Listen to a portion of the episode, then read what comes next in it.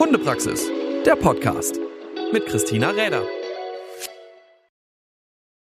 Hey und schön, dass du wieder dabei bist zu einer neuen Folge vom Hundepraxis Podcast. Ja, heute sitze ich hier alleine, denn ich habe mal überlegt, was es noch so an Themen gibt, die sicherlich auch mal für den einen oder anderen interessant sind. Und ja, ich habe noch in der nächsten Zeit einige interessante Interviewgäste. Heute geht es aber erst einmal weiter mit einer Solo-Folge. Denn ja, über die Art und Weise des Umgangs habe ich mich ja vor kurzem schon einmal in einer Solo-Folge auch noch einmal geäußert und ich glaube, heute ist es nochmal mir ein Anliegen, oder das glaube ich nicht nur, sondern das ist es dann auch tatsächlich, mir ein Anliegen, auch einmal vielleicht ein bisschen dahinter gucken zu lassen, warum ich gewisse Dinge im Training vielleicht so oder so sehe und vielleicht auch etwas anders, als der ein oder andere es dir schon als Trainer gesagt hat.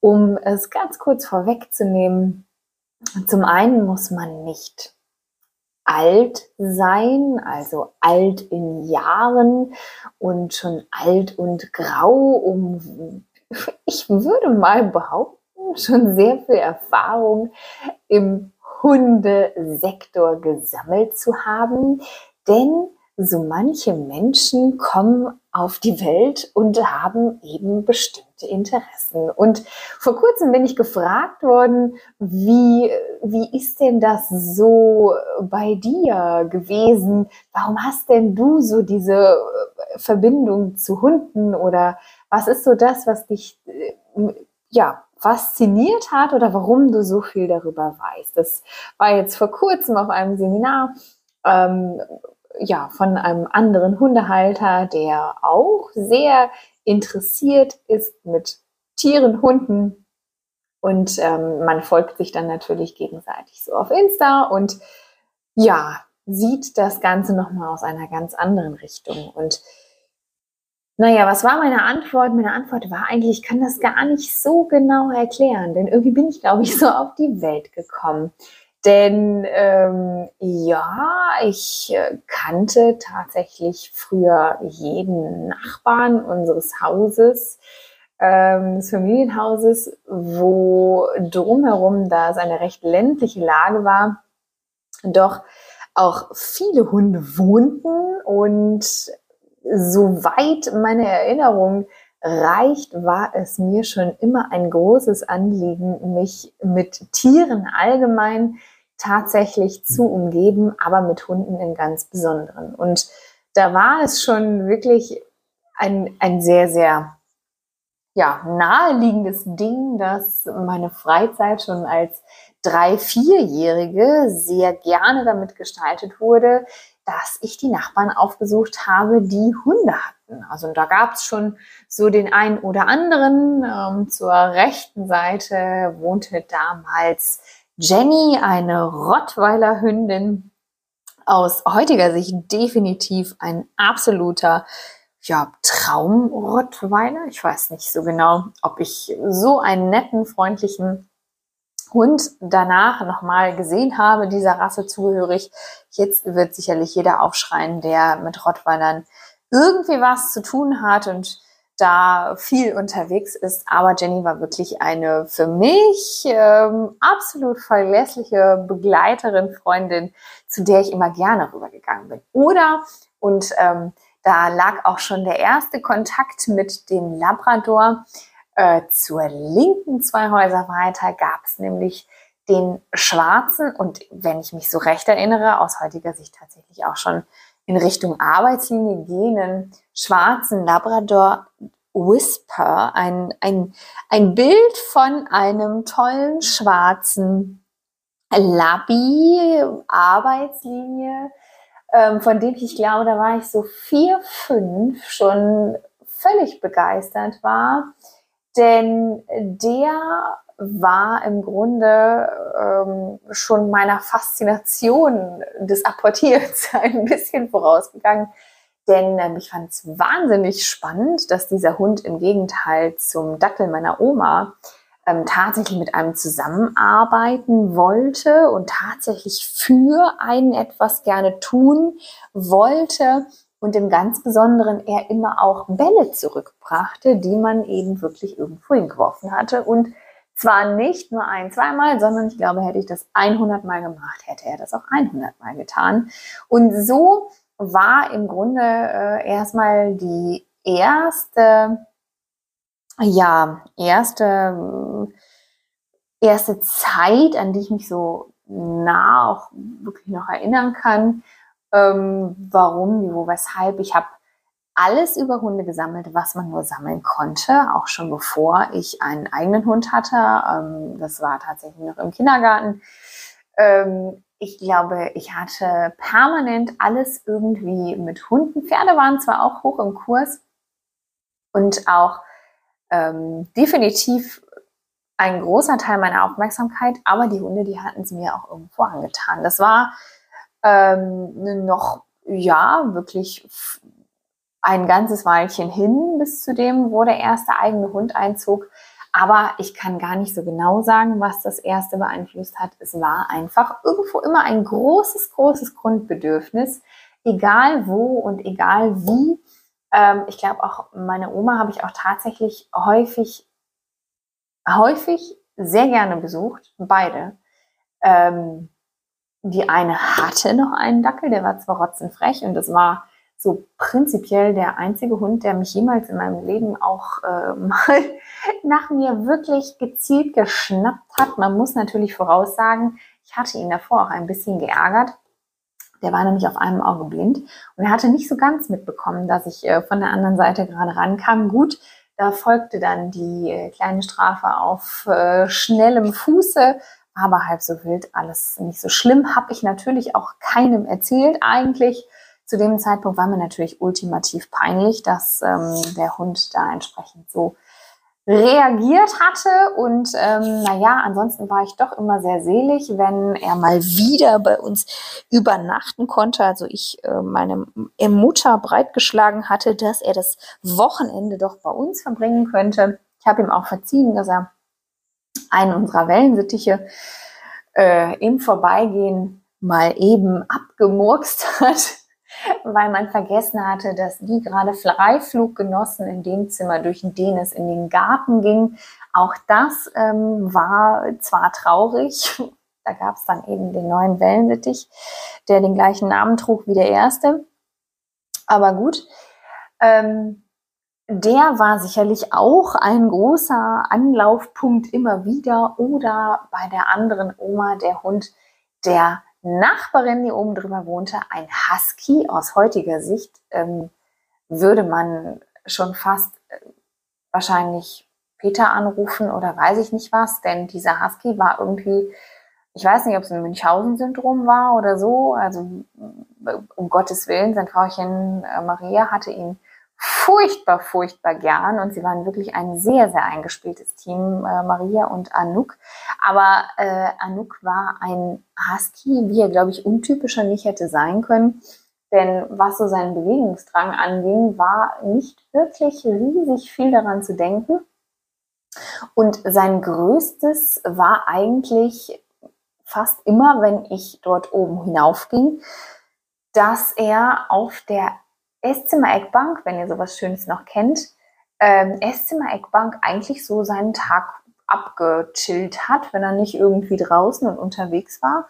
Aber ähm, so wahnsinnig viel, nun lernte ich ihn auch in einem etwas gesetzteren Alter kennen, war es aber gar nicht so drumherum äh, beschert. Also das war ein sehr, sehr einfaches Leben und ähm, man hatte sich so arrangiert und damit kam er auch wunderbar klar. Auf jeden Fall war das definitiv auch immer ein Anziehungspunkt für mich, dass natürlich der Hund da oben war. Naja, und ich ähm, kann mich noch so an eine Situation erinnern. Ich glaube, das war nur eine von unheimlich vielen. Ich glaube, da müsste ich so fünf gewesen sein, ähm, wo ich in meinem Zimmer saß. Es war Sonntag und mal wieder war mir halt furchtbar langweilig. Ich bin auch so groß geworden, dass man auch sonntags ähm, definitiv die Freunde in Frieden lässt und ähm, äh, ja, Sonntag halt nicht groß vor die Tür und so und bla blub, also ganz, ganz anders, als man das heute so tut. Ähm, und es war definitiv Sonntag und ich saß da wieder an meinem ähm, Album, wo ich so alles sammelte in Richtung Hund. Angefangen von irgendwelchen Zeitungsausschnitten, ich weiß gar nicht mehr was. Ähm, ich da alles so in ein Ding gepackt habe und habe natürlich auch in dem Alter schon, äh, das mit dem Lesen hatte ich schon recht früh raus, alles gelesen in Zeitungen und Zeitschriften, was es nur so gab. Und Mm, wo ich mal wieder nicht drum hinkam äh, zu erwähnen, wie langweilig mir doch gerade ist und dass mir sicherlich weniger langweilig wäre, wenn ich doch endlich einen Hund hätte. Nun war jetzt gar nicht so ähm, der, also war es gar nicht so der Wille, der dagegen stand, meiner Eltern einen Hund in dieser Zeit schon zu halten. Man hatte halt noch so, ja, okay, die Kinder müssen aus dem Gröbsten raus sein und hier am Haus und da und dort. Und irgendwann war es dann tatsächlich auch so weit, dass wir uns äh, dafür entschieden, ähm, oder es endlich so weit war, dass es in Richtung Hund ging. Und ja, wir haben auch vorher tatsächlich Tierheime besucht. Also wir waren auch im äh, Dormagener Tierheim damals und hatten dann auch schon fast ähm, ein Hundepärchen dann direkt auch äh, ins Auge geschlossen und alles schien irgendwie schon so, ja, und hin und her. Ähm, am Ende siegte dann aber irgendwo der Gedanke daran, dass ähm, diese Hunde unter Umständen schon eine Geschichte mit sich brachten, die dann vielleicht ein paar dunkle Flecken aufwies, was dann natürlich mit Kids im Haushalt nicht so unbedingt das war, was meine Eltern sich so wünschten. Und so fuhr man ganz ähm, vorbildlich nicht. ähm, irgendwann, ich weiß gar nicht, ob es einer großen Planung äh, sich anschloss oder ob wir da relativ spontan waren, zu einer, ähm, ja, pff, möchte man das Züchterin nennen aus heutiger, aus heutiger Sicht sicherlich nicht unbedingt äh, zu einer Züchterin damals tatsächlich nach Aachen. Und ähm, ich erinnere mich nur, dass sie sehr viele Hunde hatte und die auch so alle sortiert waren ähm, in äh, teilweise eher Zimmeranlagen, aber eben auch draußen in größeren Zwingeranlagen. Naja, und so waren wir da eben hatten auch irgendwie die Mutter gesehen, aber das sind alles so Erinnerungen, die sind gar nicht mehr so wahnsinnig präsent. Ich erinnere mich nur an die Vorstellung der Hunde, dass noch die Hündinnen da sind und die zwei Rüden. Das waren dann Neptun, das war der Entwurf dieser guten Dame, und Nemo. Und diese kleinen fettbäuchigen Welpen wurden uns dann so vorgestellt. Also man hatte nicht, dass man in die Wurfbox ging, sondern die wurden uns so vorgestellt. Die wurden dann nochmal in einen separaten Auslauf gebracht. Und ich weiß gar nicht, welche Kriterien ähm, damals die wirkliche Rolle spielten, ob es wer der Dickere war oder wer irgendwie trauriger guckte. Auf jeden Fall entschied man sich dann, auch wieder sehr vorbildlich, äh, nicht? Vor, oh mein Gott, das sind jetzt locker 29 Jahren, dann diesen äh, einen kleinen Hund halt mitzunehmen. Ja, also man wusste weder groß was über die Eltern noch über den Stammbaum oder sonstiges. Also es war schon ähm, exakt so, wie man das mindestens gar nicht macht, sich einen äh, Hund auszusuchen. Ähm, das eine oder andere sollten wir daraus auch noch lernen. dass ähm, sicherlich kommt das auch noch mal äh, gleich ein bisschen näher zum Tragen. Denn äh, wir wissen ja alle, dass es nicht ganz unerheblich ist, aus welcher Kinderstube so ein Hund kommt, zumindest was sein Verhalten für das restliche Leben auch so weitergehend ausmacht. Nun ja, nun hatten wir den kleinen Fratz dann so mitgenommen, mit notdürftiger Erstausstattung von der Züchterin ausgestattet, ähm, ging es dann auch eigentlich schon zu Hause los, denn Erstens, klar, wollte der nicht unbedingt spazieren gehen. Das ähm, war schon mal sehr schwierig und das auch mit der Leine. Und ähm, ja, schlaflose Nächte und wie man das alles so macht, wenn man eben ad hoc einen Hund irgendwo mitgenommen hat. Und ich glaube, spätestens als Junghund, ähm, wo es immer so ein Ritual von ihm gab, weil er immer auch dazu neigte, so ein bisschen, wie nennt man das, so nette, dolle fünf Minuten zu haben. Ähm, und sich dann unter einen Sessel zu verschanzen und wild kläffend ähm, uns anzubellen, woraufhin meine Mutter schon drauf und dran war, diesen Hund äh, wieder zurückzubringen, weil er höchst aggressiv erschien. Also ähm, solche Aussagen, die mir heute ganz gerne mal begegnen, sind mir gar nicht so fremd von früher. Und ähm, nur haben wir ihn halt nicht zurückgebracht, sondern haben uns äh, da dann irgendwann auch dem Thema ein wenig stellen müssen. Also nicht wir, sondern tendenziell eher meine Mutter. Und ähm, ja, das war dann nun mal schon so der ein oder andere Moment, in dem meine Eltern es sicherlich bereuten, dass sie diesen jungen Hund so zu sich genommen hatten. Und ähm, klar, was macht man dann, wenn dieser Hund auch immer so ein wenig seine dollen fünf Minuten hat und ein bisschen unberechenbar ist und immer sehr, sehr wild erscheint. Man schaut, dass er auch echt gut müde ist.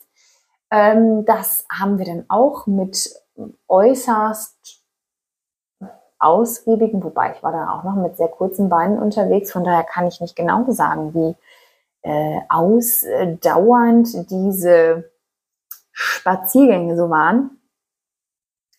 Und von daher, aber die waren schon deutlich länger das, was man so allgemein grob mal von Welpen andenken würde. Aber Hauptsache, er war hinterher halt echt gut müde.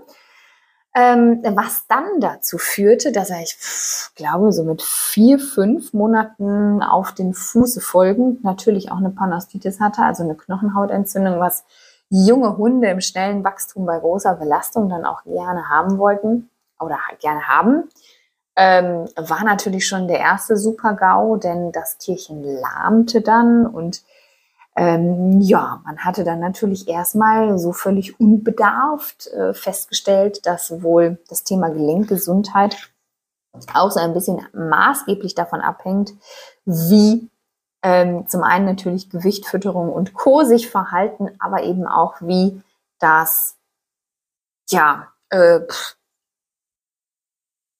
Laufverhalten soll man das so nennen, äh, wie das Laufverhalten des Hundes eben so in der ersten Zeit ähm, gehalten wird. Und das ähm, sind natürlich alles so Dinge. Also eigentlich haben wir, ich würde mal sagen, bei diesem Hund schon so ziemlich alles gemacht und falsch gemacht, was man nur so falsch machen kann.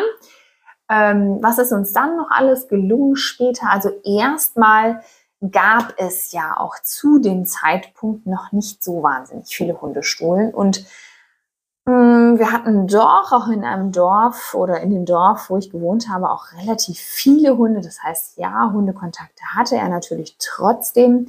Aber die Hundeschule, die haben wir dann tatsächlich erst ein bisschen später besucht. Ich glaube, da war er schon so ein halbes Jahr ungefähr alt. Und ja, da ähm, war er schon so ein bisschen am Rande der Pubertät. Also es war auch äh, kurz zusammengefasst äh, für einen Golden Retriever dann am Ende so ein Kandidat zum ersten Mal eigentlich völlig abgewöhnen. Denn so ziemlich alle Eigenschaften, die man eigentlich wünschenswerterweise bei so einem Golden Retriever findet, hatte er irgendwie nicht mitgebracht oder hat er nicht gelesen dass das so sein soll. Zum einen war er deutlich übersteigert, aggressiv anderen Rüden gegenüber. Also ähm, ich kann mich noch an diverseste Szenen erinnern, wo ähm, mit, meiner Mutter eigentlich nicht so sehr. Die hatte ihn doch sehr gut im Griff, aber wenn meine Oma oder irgendwas mit ihm dran war, spazieren zu gehen, ähm, gerade so Schäferhundbegegnungen waren immer sehr kritisch die lebten zu dem Zeitpunkt auch in rauen Mengen irgendwie um uns verteilt, so dass wir auch häufiger welchen begegneten und ähm, da auch noch so ein bisschen der Laissez-faire-Hunde-Halter-Stil irgendwie noch ein bisschen mehr Trend war. Also Leine hatte man oft auch gar nicht mit und ähm, der Hund lief eh immer frei und huch, da war er mal aus Versehen da irgendwo hingerannt.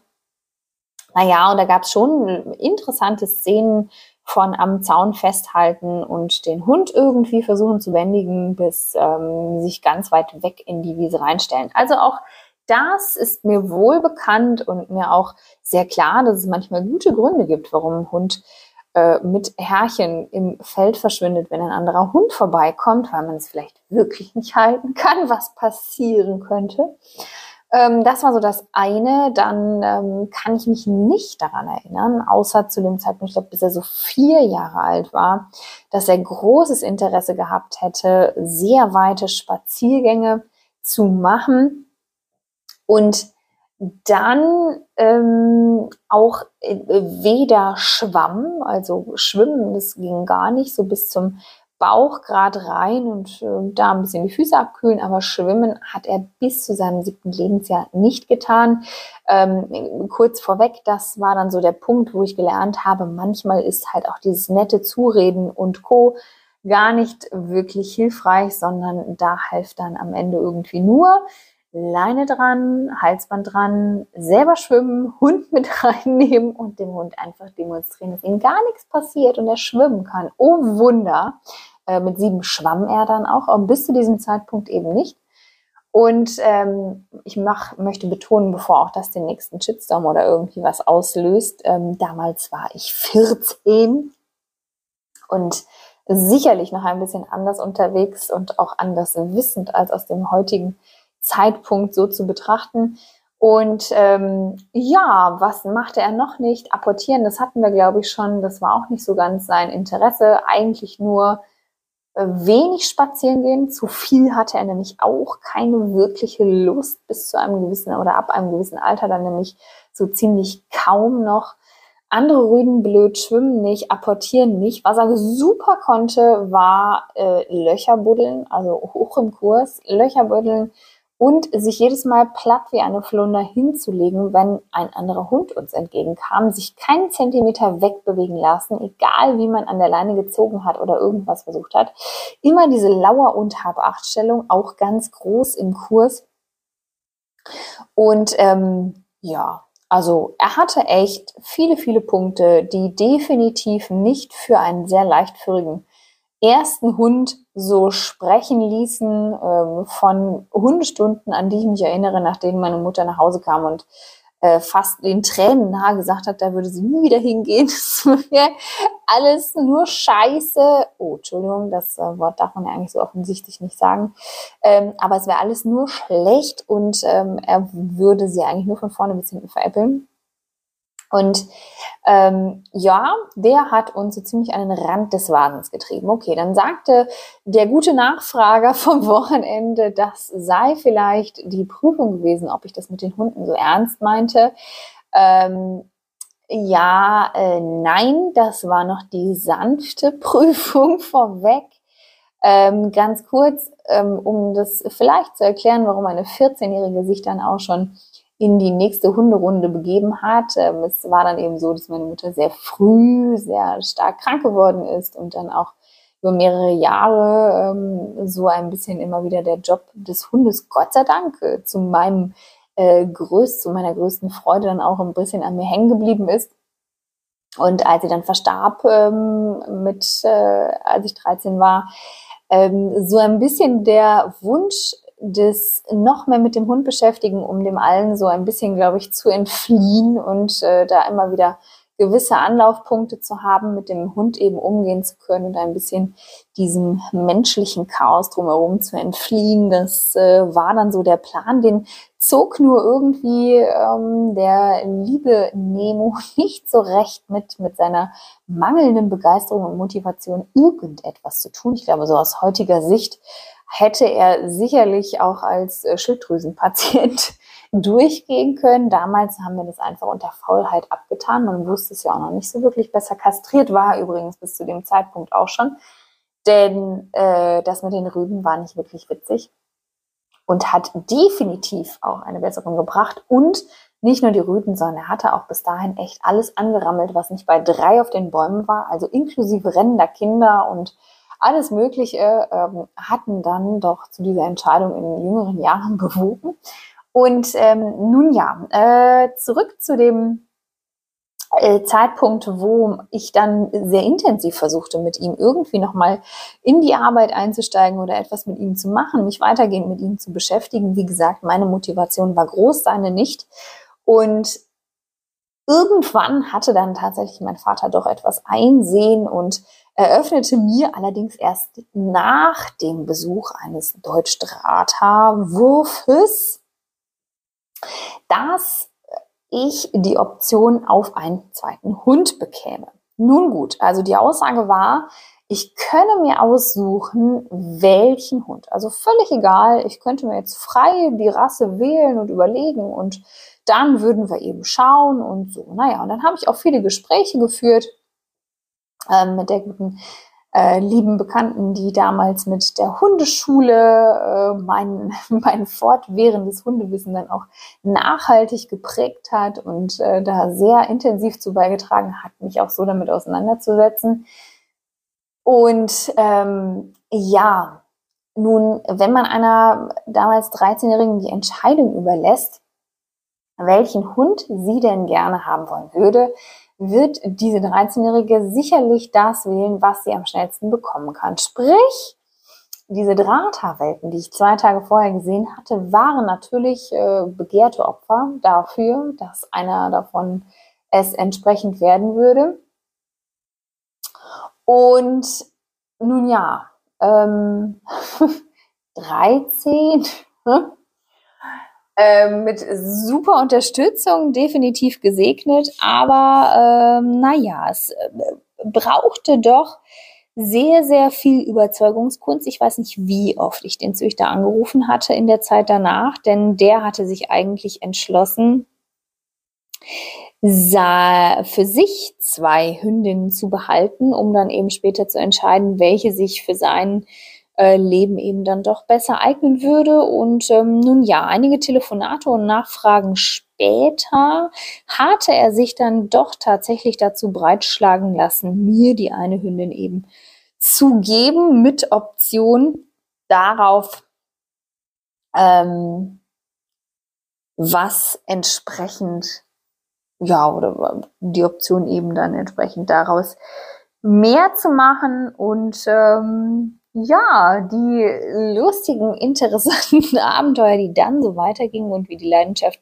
für die Hunde sich dann so weiterentwickelt hat mit diesem zweiten Hund und warum der erste augenscheinlich, ohrenscheinlich schon eine Prüfung hätte sein können, es aber im Verhältnis zu ihr nicht so recht war, das ähm, erzähle ich euch dann nochmal in einer nächsten Folge.